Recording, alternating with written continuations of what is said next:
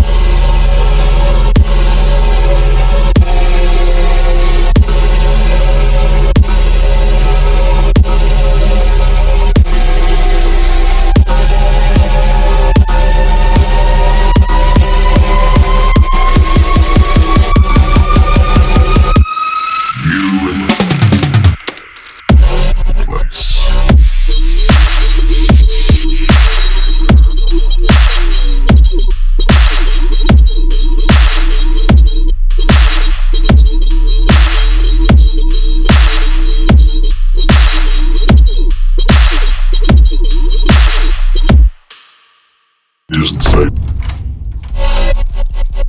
to go inside.